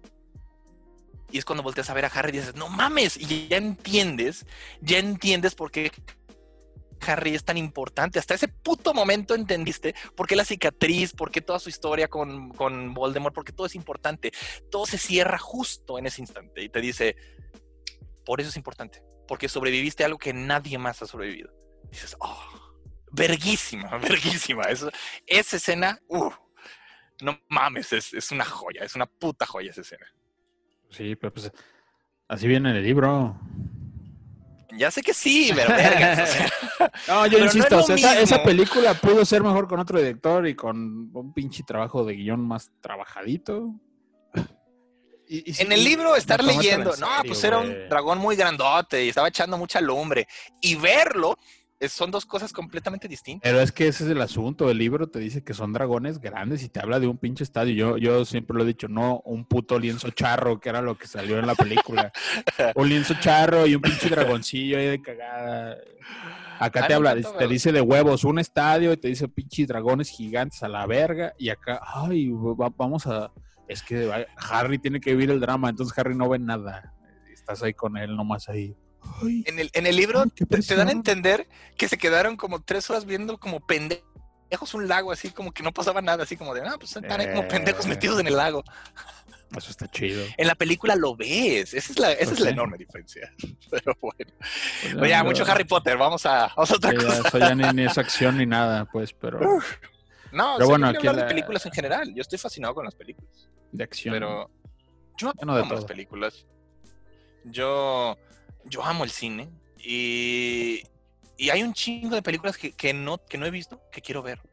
Y hay un chingo de películas que nunca he visto y que nunca en mi vida quiero putas ver. Así de fácil. ¿Cómo cuál? ¿Por más que te los recomiendan o qué? No, por ejemplo, Titanic. Y usted ya sabrá por qué. ¿No la has visto? Nunca he visto Titanic. Ni me interesa verla. No, no la veas. No me interesa culera. verla porque, número uno, sé exactamente todo lo que pasa porque se volvió tan parte de la cultura popular que ya sé que la voy a pintar encuerada, ya sé que van a tener sexo en un coche viejo, Que van a ya escupir. sé, ya sé que se va a morir Leonardo al final, sé que sube en una puta tabla que no tiene sentido, sé que la viejita avienta al final el... Que unos músicos el están ahí valiendo verga. O sea, sé todo lo que pasa en la película y no me interesa verlo. No me interesa. Güey, yo, yo, yo la vi, estábamos en la primaria. Yo me acuerdo que la, la llevó un compañero y nos la pusieron porque es de gran importancia histórica a pesar de la escena sexual. ¿Por y- qué? Y era así como de, tanta "Je- Je- Jesucristo, ¿por qué me están haciendo ver esto? O sea, Es una película, es cursi además, es muy cursi. sí, sí, sí, sí. Eso, Yo he visto películas... esa pantalla bobo, o sea, el- eh, pantalla bobos, eh, eh, eh, eso es lo que se volvió el pendejo de... Ay, ¿cómo se llama? Se me fue el director. Nombre. ¿Cómo se llama? James Cameron. James Cameron. En eso se volvió un pinche pantalla bobos. Eh, No, Pinche tonto. y no solo eso, ay, qué calor está haciendo. Hace calor todo brillante. Changos. Qué calor hace. Me- le voy a decir por qué me encabrona. Me encabrona en muchos niveles diferentes. Número uno, vergas, lo ponían como si hubiera sido la mejor película de todos los tiempos. Cuando la pasaron en televisión nacional, la- la- los derechos se los dieron a Televisa y TV Azteca al mismo tiempo. Y era que la pasaron el mismo día, al mismo tiempo. ¿No se acuerda usted de eso, verdad? No, La me acuerdo que hubo el- mucho mitote, pero no creo que salieran los dos canales a la vez. el mismo día a la misma, al mismo tiempo, a la misma vez, así los dos, las dos televisores. Es que ese tipo de cosas fue, fue, fue, fue lo que inflaron al James Cameron y por eso se volvió loco a la verga. Es que es eso, es número uno, es- es eso. Número, número dos, es cursi como la chingada, es, es, es cursienta la película. aburrida. enfadosa, Sí, es, eh, es una mamada. Y, y número tres, no mames, yo amo a James Cameron, pero no por esa película. Yo lo amo por sus películas ya, ya, chingonas. hace ya más de 20 años que ya ese güey se fue a la verga. Es a ver, a ver, a ver. James Cameron tomó una película, una fran- franquicia que no era de él, y la volvió, o sea, le cambió el ritmo por completo de la primera a la segunda. Que por supuesto sabe de cuál estoy hablando. No, es que, es que James Cameron hizo una pinche cátedra de cómo hacer una maldita secuela. Y a la fecha lo siguen tomando como en cuenta. Así de, mira, esta es la fórmula para hacer una pinche secuela, vergas. Que es Aliens. Ajá. O sea, que, que la primera es de este, el que decía hace rato usted, de, Ridley de- Scott. de Ridley Scott. Y Ridley Scott hizo una cosa muy suya en la primera. James Cameron tomó eso e hizo una cosa muy suya en la segunda. y, y- coinciden dos perfectamente. En ningún momento chocan una con otra, ni dices, ah, eso qué. Pero es esto, la primera es una película de slasher y la segunda es una película de acción. Sí, sí, sí, sí. Su género cambió por completo, es, es muy distinta la 1 a la 2. Y no solo eso, James Cameron, él hizo Terminator 1 y Terminator 2. Otra pinche clase de cómo hacer una fucking secuela. No mames, no mames, Terminator 2 también es de las mejores secuelas que existen. O sea, se chingó la 1, pero por un putero. Yo he visto las dos y la neta la 2 estaba verguisísima. Esa película yo creo que fue lo que formó este, la cultura de mi infancia. O sea, todo era Terminator 2, todo era cómo se hizo esa película, todo lo que estaba cambiando en el cine.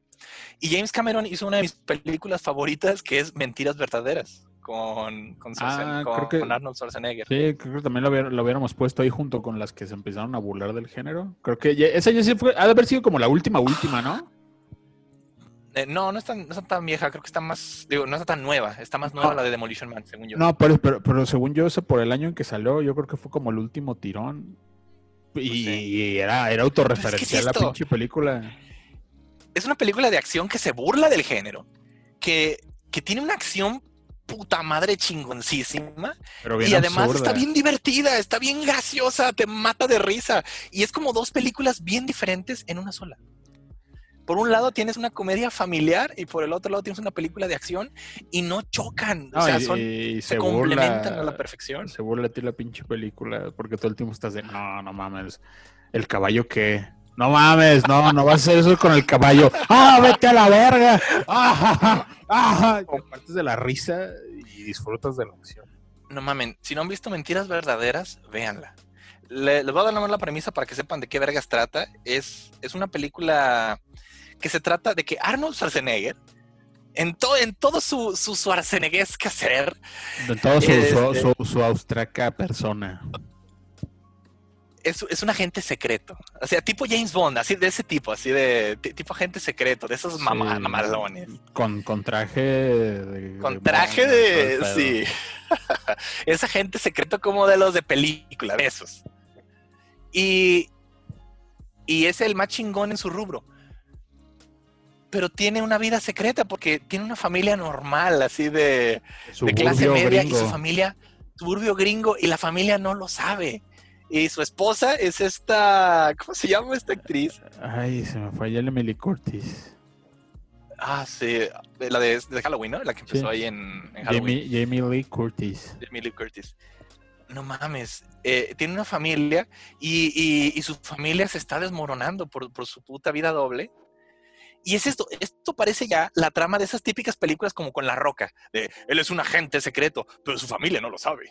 Sí, sí, sí. Parece, parece en esencia ese tipo de película, pero no mames, se lo lleva por la borda, porque descubre que su esposa le está siendo infiel. No, ella, a ella decir- cree eso, ella cree No, no, no, no, no, no, no le voy a, es que no diga más, no diga más. Él, cree, él cree que su esposa le está siendo infiel. Perdón por dar una es- spoiler de una película que tiene como 22 años. Es que no mames, lo que hacen con eso, o sea, empieza la película persiguiendo a un pinche terrorista y de repente se pasa esto. Y, y estás tan atento a esto que se te olvida todo este pedo que al rato va a regresar bien cabrón. Y estás entre preocupado por él, cagado de risa, viendo todo lo que pasa. La puta escena, no mames, tiene una escena de un striptease que yo jamás creí. eh, No mames, es la puta escena de striptease más chingona que he visto en mi vida. Creo, creo que yo soy inmune a esa escena. Yo, yo, a mí me encanta. Sí, yo a todo el Para mundo mí le, le- se lleva- le- le chifla. Para mí se lleva de cajón a la película que se llama Striptease y el striptease de esta, el, del- con Tarantino, ¿cómo se llama esta? Con Salma Hayek. Y es Salma Hayek. Y para mí se las lleva de cajón porque es una película. Ah, pero que tiene un factor sorpresa, por eso es. Por Es que eso es eso. te impresiona más. Ves a, a Jamie Lee Curtis y dices, no mames, es una ñora. Voy a, voy a ver a una señora así, este, una ñora tal cual, Una haciendo Karen. Una Karen. No mames, se convierte en la, en la MILF por excelencia. Se convierte, cuando la ves ya que preparándose para el striptease, no mames, te vuela la mente, te, te la vuela. Y, y no solo eso, tiene escenas que están cagadas de risa dentro de eso y te, y te, y te mata porque no deja de ser una señora ama de casa. Güey, la- el, el- el aparato que usaron ¿no? para modificarse la voz. Como que si no supieras que ese era su puto acento de mierda. No, y no solo eso. El, ah, eh, la puta escena del helicóptero. En la, en la que en la que el pinche Arnold se madrea a uno de los espías que está que, que, que, que ataca a la esposa. O sea, uno de sus mismos güeyes que se lo madrea por pegar a la Sí. esposa. No mames, esa escena me mata de risa. Y eso es lo que tiene la película. Cada rato estás, estás emocionado, estás divertido, Lo del estás. misil, güey. esa, esa pinche pelea metralleta por las escaleras. Ay, está, está para matarte de risa porque se están burlando del género. O sea, es para no tomártela en serio y al mismo tiempo estás bien metido en la historia. Y eso lo hizo James Cameron, que después ya es, se tomó demasiado en serio, ya se puso a ser Titanic y por eso ¿Sabes? tampoco quiero ver Avatar, por eso tampoco me interesa Avatar. No, no, ni la veas tampoco, no vale la pena. Eh, no sé qué le pase a, a- a los artistas. Curiosamente, es como un fenómeno que he visto. Ahorita solo me puedo acordar de Elton John. ¿Por qué? Tuvo como una transformación parecida a James Cameron. Porque Elton John era. Digo, no la epítome, pero sí era un rockero hardcore. Escuchas tú sus primeros discos y sí tiene baladas, pero también, o sea, poder y letras cabronas y muchas pinches drogas y la chingada. Pero hubo un momento, un punto de inflexión en el que Elton John se volvió una señora y, y hace música de señora. ¿Cómo va la del rock del cocodrilo? La del... Esa, esa está chida, esa, esa todavía aguanta. esa es la que no me gusta de él, pero pues, Esa, esa todavía aguanta. señora. No, no, no. Yo me refiero a cosas como Candle in the Wind, la versión que hizo para la princesa Diana, su comadre. O Es que cosas se- como lo del Rey León, que están Se así volvió como de, suavecito. ah, exacto. Y yo creo que es lo mismo que le pasó a a James Cameron. James Cameron, que era un puto trailero que se volvió cineasta, se, se durmió en su pinche nube y se volvió un señor suavecito. De, ay, vam- vamos a hacer una película para, para explorar este mundo de fantasía bonito. Es que es, es Pocahontas, pero, No, pero, y- pero con efectos especiales bien Y el cabrón se siente una pinche eminencia. Hubo una vez en un E3, ya hace un chingo de rato, donde nadie, todavía no había nada de Avatar. Se sabía que existía la película, creo que nada más había un póster, no me acuerdo. Pero iba a haber un juego de Avatar. Entonces él fue a la conferencia y estuvo como 18 minutos platicándole a la gente de qué se iba a tratar Avatar. No mames, o sea, a la pinche aburrida de la vida, pero el vato, no, es que los Navi, y que un árbol y las trenzas y vea la la verga. y diferencia. así como, Ve la diferencia enorme de eso que está usted diciendo con, por ejemplo, Alfred Hitchcock. Alfred Hitchcock presenta. En tiempos de Hitchcock se usaba un chingo que los trailers de las películas te mostraran toda la puta película para platicártela toda. O sea, como, si nunca han visto el tráiler del Planeta de los Simios, la original, la primera, está Eh, para cagarse de risa. Te platican el- toda la puta película. Eso ya lo habías contado, menos la escena de la Estatua de la Libertad, hasta eso se, Sí, se o sea, te cuentan el final final, pero es esto, ve los trailers para la película de Psicosis. Sí. Es, es Hitchcock mostrándote de, eh, la historia se va a desarrollar en esta casa. Pasan cosas muy espeluznantes aquí. Y ya, no te platica ni vergas de nada. No sabes de qué va a tratar, no sabes de qué va la historia, no sabes nada de nada. Es, es el metiente más dudas, nada más de ve a verla. Oye, pero ¿de qué trata? Ve a verla, no te voy a decir nada. No, pero aún así ese viejo sí fue, sí fue muy pionero. Y, llega temprano porque no te va a dejar pasar tarde. No, y- o, ven bajo tu propio puto riesgo. Tienes que firmar una pinche póliza antes de entrar porque te vas a cagar. Y va a haber pinches paramédicos en el lobby porque se van a cagar. No, más bien ahí fue de que no, bueno, no sé. Bueno, no- Eh, eso fue para psicosis. ¿Sí? Ah, bueno, no, sí, no sí, me acuerdo sí. de esa parte. Pero sí, tuvo una campaña muy grande de estar controlando a la gente que iba a los cines. Y de que no dijeran el final, ni que no, que no revelaran el misterio, ni nada de eso. Oye, ahorita que dijiste eso de los, de los nombres que, digo, de los trailers que revelan todo. Justamente estaba viendo, estábamos platicando de Bully Magnets, vi un video de esos güeyes donde están hablando de Robinson Crusoe, ¿lo has visto? No. Ah, bueno, te, te explican que Robinson Crusoe se publicó con un nombre. Y dice, es que en ese tiempo los nombres de las obras acostumbraban como a spoilear un poco, como los trailers de hoy. El nombre original del libro de Robinson Crusoe de Daniel Dafoe es eh, Las extrañas y sorprendentes aventuras de Robinson Crusoe de Torque, marinero, que vivió eh, 28 años completamente solo en una isla deshabitada en el Golfo de América, cerca de un gran río, en el, ah, cerca del, del desemboque del río Orinoco. Eh, es el No, título. no, me, me- me faltan como otras tres líneas, pero ya no las alcanzo a ver porque es una impresión viejísima. Sí se mamaban con los títulos viejitos de las películas y libros. Digo, más bien de los libros. Sí, porque, por ejemplo, la gente no sabe, o sea, todo el mundo dice que es Don Quijote, que el libro de Don Quijote, Don Quijote, Don Quijote. No se llama Don Quijote, se llama El ingenioso Hidalgo, Don Quijote de la Mancha. Ajá. No se llama Al- este, Alicia en el País de las Maravillas. Se trata este, Las aventuras de Alicia en el País de las Maravillas. Y el segundo libro tiene un título todavía más largo. Es, no es a través del espejo, es, es este, Las aventuras a través del espejo y lo que Alicia vio en él. O sea, tiene muchos títulos bien putos largos. No sé para qué vergas hacían eso. Sí, son, son como los de anime. Sí, el anime hace esa mamada, hace esa puta mamada bien extraña. Déjame, por aquí tengo una pinche mamada. Ya, ya lo había explicado un poquito. Usted ya se lo había dicho, pero, pero creo que no lo había dicho este en eh, aquí en el programa. No mames, el puto anime, no sé por qué hace eso, pero, pero tiene, tiene una puta costumbre de meterle títulos larguísimos y extremadamente descriptivos a las cosas. Eh, por ejemplo, nada más para, para darle un par de ejemplos, hay un anime que se llama... les- es esto, los animes, los, los animes estamos tan acostumbrados a, a que tengan títulos tan pinche putos largos e innecesarios Bombásticos. que, que les tenemos que apodar de alguna forma. Hay, hay varios animes que, que ya ni siquiera les es por el nombre completo. Hay un anime, por ejemplo, que, que, se lle- que la gente le dice Guatamote. Todo el mundo le dice Guatamote. Y le dices Guatamote porque el, el nombre es Watashi ga motenai no wado kanjetemo om- omaera ga warui. Y te quedas, vergas, ¿qué chingo significa eso? ¿Sabes lo que significa? No. significa algo así, lo estoy parafraseando, pero es algo así como, no importa cómo lo vea, la culpa de que yo no sea popular es de ustedes.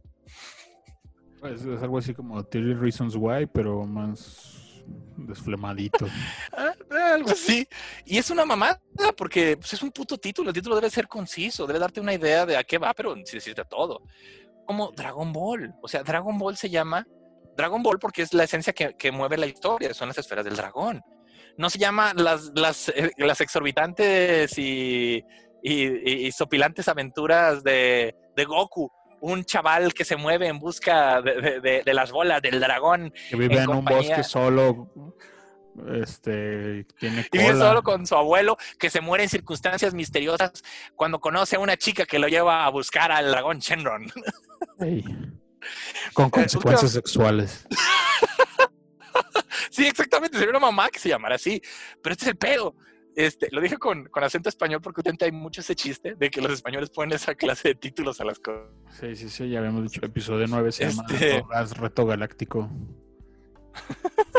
Pero es esto, cuando ves el título de las películas de Dragon Ball, cuando ves el, el- aquí tengo yo las películas, hay unas películas que sí se llaman así como, ah, tienen títulos sencillos de recordar. Pero, pero hay unos que tienen un puto nombre que no tiene puto sentido de nada. Este, el, el- por ejemplo, hay unos que es como, una, el- el- el- la, la ova se llama Historia Paralela, el plan para erradicar a los Super Saiyajins. Dices, ok, está medio extraño, largo. Historia paralela, es la de- la del doctor. ¿Cómo se llama? Es la que era para un juego de Super Nintendo. Ah, no, de un juego de, de Genesis. Eh, de Genesis, perdón. Es Gaiden. De, me- de CD. Y, y es esto, es, eh, por, por ejemplo... Ah, no, sí, perdón, no, esa es la de CD, sí, cierto. Es, es la reedición de esa historia. Sí. Es la que la, eh, sacaron uno, uno viejito y volvieron a hacer una reedición. Y hay unas que tienen así, pero escucha esta mamada. Esta se llama eh, Tata Hitori no Sashishi Kesen, que es una solitaria batalla final. ¿Pero la Taurus o cuál? Es la de, no, es la de el padre del guerrero Z, Son Goku, que se enfrentó a Freezer. O sea, la de Bardak. Ah, y que, y que aparte de. Para acabar la chingada ya ni, ya ni es canon. Ya ni es canon. No, sí, la volvieron canon después con otra cosa. Como vergas, Sí, y en ¿no? la de Broly se ve que el pinche bardo que era buen pedo. Ah, no sé. Luego discutimos el, el canon de esos periodos, porque sí creo que sí es canon. Según yo sí es canon. Pero lo que les quiero mostrar es esta mamada. Ve este pinche tipo de títulos, que son títulos larguísimos, que es Kiken o Futari, ta, ta, ta. Se llama Los dos en peligro. Los superguerreros nunca duermen. ¿qué, qué, qué, qué mamada de título es esa? Los dos en peligro, los superguerreros nunca duermen. ¿Cuál, querría- cuál, cuál cree usted que es? Así de fácil. ¿Cuál, adivine, ¿cuál es? Pues si son dos Los pinches. dos en peligro. Los, si dos, dos en peligro, pues no sé, güey. La los los, superguerreros nunca duermen. los guerreros de plata, tal vez. No, No. es la 2 de Broly. Verga. Es, ¿Quién es la es- 2 de Broly. ¿Quiénes son los dos en peligro? ¿Gohan y Vile o quién? Eh, no sé, los dos en peligro. Creo que no son Trunks y Goten porque son los que se encuentran a Broly. No, ellos son, Sí, ¿no? ellos, son- ellos salen hasta la 3.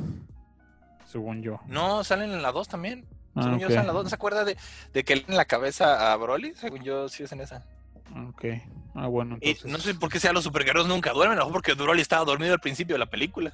Yo creo. Y, y eso es una mamada. En España le dieron un buen título. Le pusieron El regreso de Broly. Fácil. Aquí en, en América le pusimos el regreso del guerrero legendario. Está bien, está, está bien, no, no está tan extraña. La primera de Broly se llama este. Se llama. el- el- eh, en España era Estalla el duelo. Y aquí se llamó El poder invencible. En los dos lados, como que no tiene mucho puto sentido. Pero la Está muy origi- o sea, originalmente se Ay, güey, ya se trabó este pedo. Se llama- vez. ¿Cómo se llama? Se llama Arde, super batalla feroz extrema y ardiente. Medio, medio reiterativo con lo ardiente, ¿no? Está medio reitativo. Y no me dice nada del puto título. O sea, ¿de qué se trata la película? Pues se trata de acción, pero, pero Sí, Arde, super batalla feroz extrema y ardiente. su- suena La más galaxia como... está en peligro. Un guerrero. Me, me suena como el, el inicio de una canción de Pitbull. No sé por qué. Mr. Go Wild. Arde el mundo. Arde, Arde la alegra. super batalla feroz batalla final, pero... extrema. Armandito aquí ardiente, presente. Daddy Yankee. wow. No, no, no. Mr. Mr. Worldwide. Mr. Worldwide. Es, es Pitbull, se- Mira señor. esta mamada. La galaxia está en peligro. Un guerrero súper increíble. No, no mames, no, ya. De- de- Esa es la de los guerreros de plata. Bueno, una última, una última, una última. Es, que, Ok, ok. es que esta, yo creo que es la peor de todas. Es, es, aquí le llamamos el golpe del dragón, el ataque del dragón. Porque era, era la técnica que usó Goku al final. El Porque, porque es una canción de Queen. Pero el título original sí lo utiliza, pero dice, explota el golpe del dragón. Si no es Goku quien lo logra, ¿quién lo hará? Eh, ese, ese suena como de campaña política, como de cuadri. Si, si no es Cuadri, ¿quién lo hará? No mames. Pero sí, todos los títulos, eh, por lo regular japoneses, tienen esa puta costumbrita de poner Eh. cosas innecesariamente inmamables. Sí, sí, sí, sí. Y no sé por qué. O sea, ya, ya, Hay ah, series que me gustan así. prometo traer el pinche el, el- el título de Robinson Crusoe completo la próxima vez. Porque solo está en inglés. Pero dice aparte algo más de que eh, se quedó atorado con su persona y su alma, algo así. Lo salvaron unos piratas. Algo así dice. O sea, hasta, hasta te cuenta el final para acabarle de chingar. bueno, creo que es que es varias partes de la historia.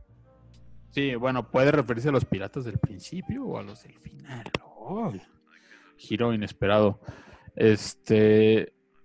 Ok, one, two, three, estamos otra vez de nuevo en lo de las películas. Aquí el, el ex se puso a debrayar del fin del mundo y se puso muy hardcore, tan hardcore Sí, que no. lo tuve que cortar. Sí, aquí estamos una Se sección va, completa porque se va a ir está al muy cabrón, prohibido. ¿eh? Si alguien se suscribe, se lo vamos a ¿Se lo- pasar lo como contenido exclusivo, sí señor. Al exclusivo, como en el show de Pita. Se va al exclusivo, Sí, papito. hab- hablamos que unos 15 minutos de algo muy cabrón. Pues hablaste, güey. Yo estaba aquí aterrado. Este, insisto, eh, es muy amable de tu parte que un domingo en la tarde, el día más deprimente que existe, a la hora más deprimente que existe, le cuentes tus pulsiones a alguien con ansiedad. Gracias. Ya, ya tenemos nuestra sección prohibida. Sí, sí, sí, sí. Gracias. Bueno, regresando a las películas. para, para no angustiar tanto. Este.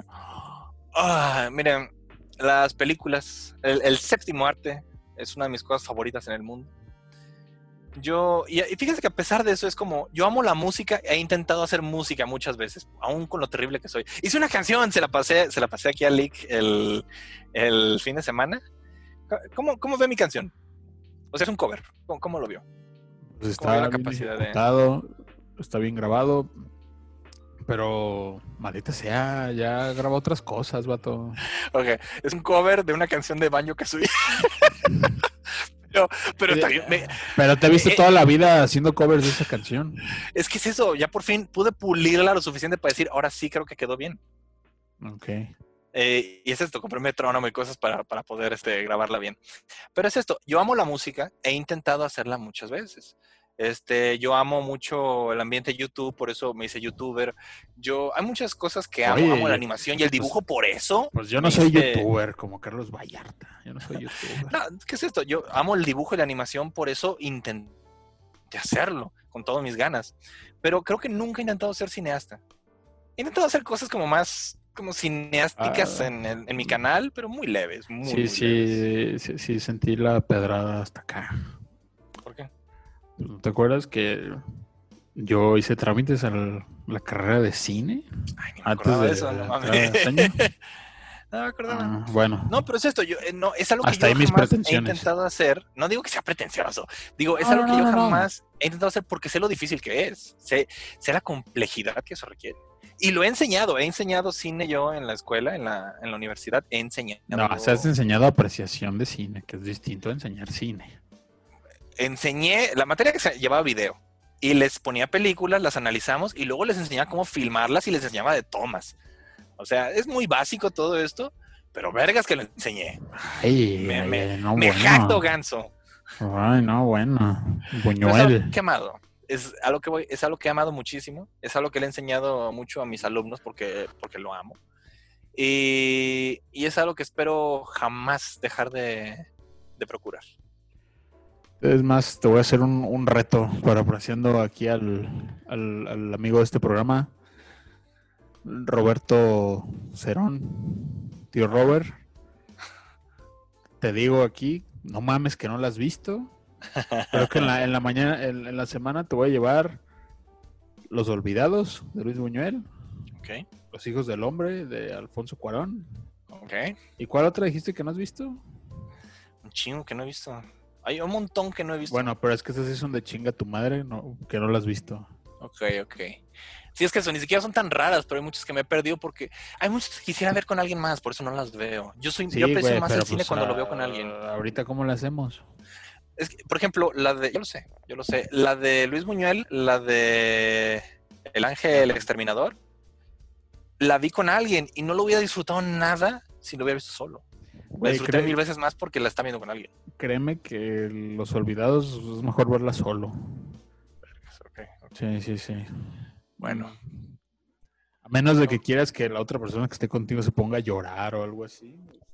vergas, ¿por qué me pone dramas? Yo le, le saco mucho los dramas. Patrimonio de la humanidad. Vergas, ya lo sé, pero. Tienes que verla. es la que, mejor ¿sabes por qué le película mexicana de todos me los tiempos. deprimen.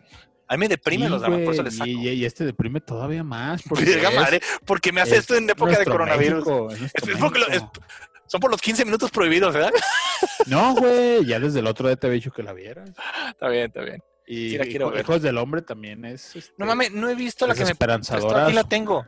No he visto Young Frankenstein. Ah, porque quiero, chúpamela, si es para que te rías, güey, no mames. quiero verla con ustedes, verga. Quiero verla con ustedes. No, Pues sí, no la quiero pero pues ¿cómo la hacemos? No mames, sí, pero es que no mames, me prestó una película de Mel Brooks para verla yo solo. Esa es para cagarte de risa con alguien más. Güey, no mames. vela, vela con alguien en tu casa, cabrón. A lo mejor tu papá la vio cuando salió en el cine. Yo la vi con mi papá. No, mi familia no tiene los mismos de cine que yo. Ok. Me puse a ver películas de Akira Kurosawa. Uf, joyas. Yo estaba maravillado viendo la película. Fue, usted me las prestó. Estaba viendo las películas, estaba yo maravillado. Y mi mamá y mi hermano estaban cagados de risa. ¿Cómo le hacen? Decían, ay, mira cómo No, eh, chinito". Salió la escena de esta que es, de hecho creo que es Hamlet, que está basada en Hamlet, de esta película de La fortaleza no escondida. Macbeth. Ma- Creo que es Macbeth. Sí, ¿Sí, no? Es, es Macbeth. sí, está- sí. sí. es la, la fortaleza escondida está, es, es Macbeth de Shakespeare, nomás con japoneses. Y no mames, en la escena en la que están haciendo una fiesta, que es una fiesta muy japonesa antigua, dice, no, que una fiesta. Cuando mi hermano y mi mamá vieron este, la fiesta, que están, yo, no, ignora". ¿Y qué dijo tu hermano? Ay, mira, le hacen como los minijuegos de Pokémon Stadium. no, se botaron de risa, se cagaron de risa, estaban, ja, ja, ja, ja, ja. y mi hermano, no, eh, puto fiestonón que tienen ahí. Y es, pues sí, es, es cultura japonesa, es muy diferente a lo que tenemos aquí, y es mucho más serio todo, hasta una fiesta era todo, todo muy serio, muy, muy así, así son los japoneses, es parte de su identidad cultural. Sí, No son sí. desmadrosos como aquí, se ponen a bailar, no es igual. No, no, hasta para actuar y todo es diferente. Entonces eso, ¿usted quiere que me ponga a ver si clase de películas con, con ellos? No puedo, no, las, no disfrutamos la misma clase de Bueno, bueno, te voy a pasar esas dos para que las veas. Y la próxima semana nos, nos des tu review. Ok, ok. Nomás como para abonarle un poquito esto. ¿Sabe cuál es la película favorita de mi hermano? Uh, creo que me habías dicho que Poseidón, la versión La, la nueva, tragedia ¿no? del Poseidón. La con nueva. Fergie, Con la Fergie, nueva, la nueva, con. Fergie. El remake de una película basura. Aún más Porque sale Fergie. Porque sale la fucking Fergie. Bueno, Pero no, no se crea. No es su favorita, pero es como de sus. O sea, le mamó ver esa película nomás por eso. Creo que su favorita es la de Tiny Toons de cómo las vacaciones. esa película la ha visto- Uh, Sin exagerar, la ha visto fácil como unas 500 veces. Fácil. Pues sí está chida, pero no mames. De entrada es una película de tele, ni siquiera salió en el sé, cine. pero es su favorita. Y, y es esto, cuando nos sentábamos a ver películas, mi mamá, mi hermano y yo teníamos la costumbre de sentarnos a ver una película. Quitábamos a mi papá porque mi papá o se dormía o estaba criticando la película o, o- o no la entendía. Ok, ok. Mi papá es de esos, está viendo Friends y está, ¿por qué se ríen los pendejos? Ni está gracioso lo que están diciendo. Bueno, más. Ve nomás estos pendejos riéndose ahí de, "Ja, ja, ja, ja, ¿de qué se ríen? Ni está gracioso lo que están diciendo. Y mi papá no, no entiende el sentido del humor de los gringos. Mi papá le mama la hora pico, pero no entiende el sentido del humor de Friends. Eso. Entonces, es eso. Y por eso lo quitamos, porque se dormía con las películas. Y, pero descubrimos que no tenemos gustos similares de nada, de nada. Mi hermano le gustan películas bien basureras, así bien, pero, pero ah, aburridas para mí. Muy cultura pop, Sí. como esas, eh, como al estilo rápido y furioso. Y mi mamá le gustan aburridísimas esas, si son esas películas Ah, Tu mamá sería, sería feliz viendo Hallmark todos los pinches días. de esos. Mi mamá es de, ay, mira, me recomendaron esta película, es, es sueca, se llama, personal. Que so- son de esas que tienen títulos que no tienen nada que ver con la película. Así de- ¿Por qué las tortugas tienen estufa de gas? de esas. Pues, ah, está bien triste. Es desde gente que sobrevive al holocausto.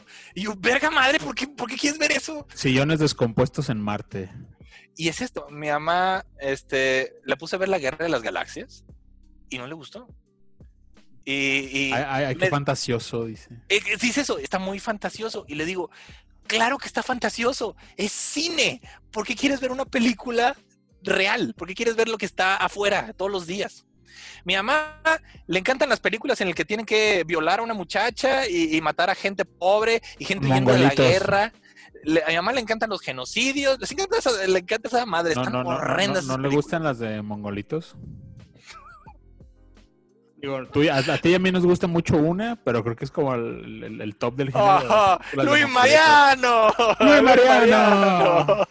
Sí, sí, eso es- está bien chida, Muy chida. Pero, es pero creo que es la única que película. necesito del género. Pues, ¿qué es eso? Esa película no está para, ay, mira qué triste la vida de, de esta persona con síndrome de Down. No, no, no, es una película que, que te muestra la vida de él y la dignifica, vergas. Eso se El hace. se día, hace película belga. Cine. Véanla. Ah, está vergui- Seguido están la- belguísima esa pinche se- película. Seguido están los tiraderos a 20, 30 pesos. Muy buena, véanla, está bien divertida. Es, es- está trágica y a la vez está divertida. Es una Sí. excelente película. Es, eh, te cambia la vida, esa pinche película te cambia la vida. Y, pero es eso, mi mamá una vez nos puso a ver una película, no sé cómo se llama, a ver si usted la- algún día la encuentra. Es una película de Hallmark con puro caca grande. No sé por qué vergas se pusieron a ver Ingleses, hacer esa ¿no? película. No, no, no, no, caca grande. Julia Roberts.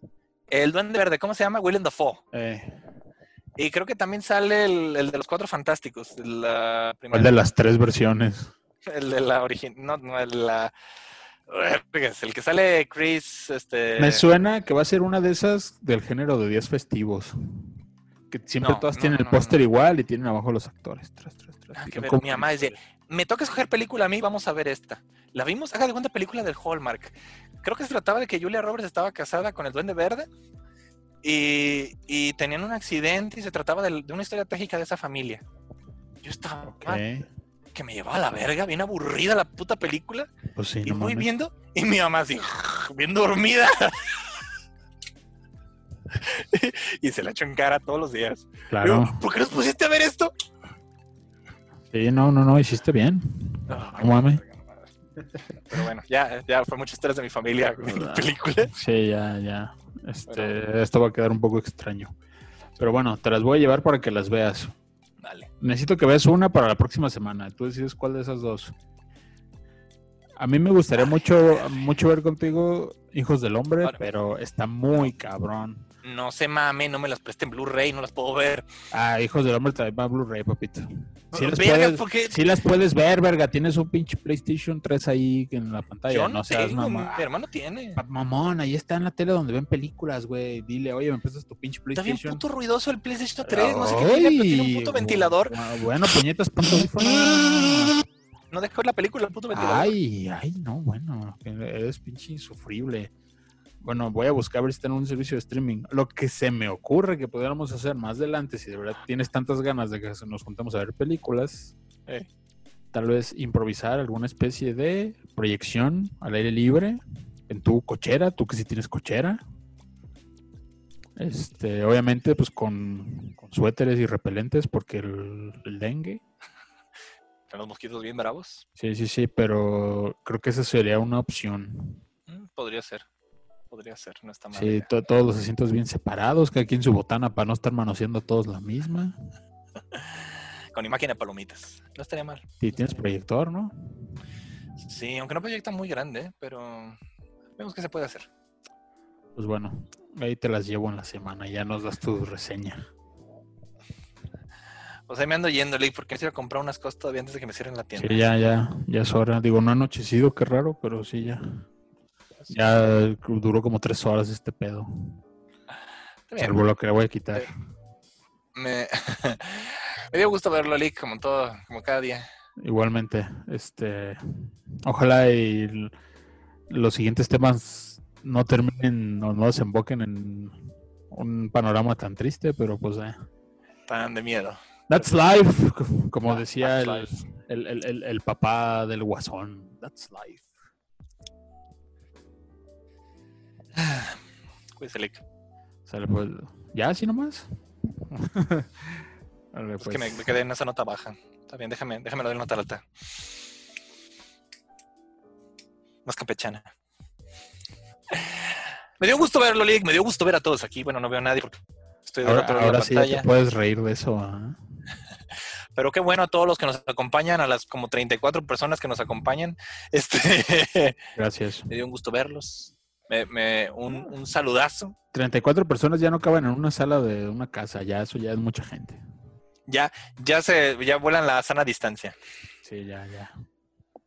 Gracias, gracias por querernos. No serán ustedes muchos, pero son, este, neta, en mis dos canales tengo de los públicos más chidos que existen. No, no todos tenemos termo, pero pues, ¿qué se le va a hacer? Ahí nos estamos viendo. Cuídense y hasta la próxima. 喂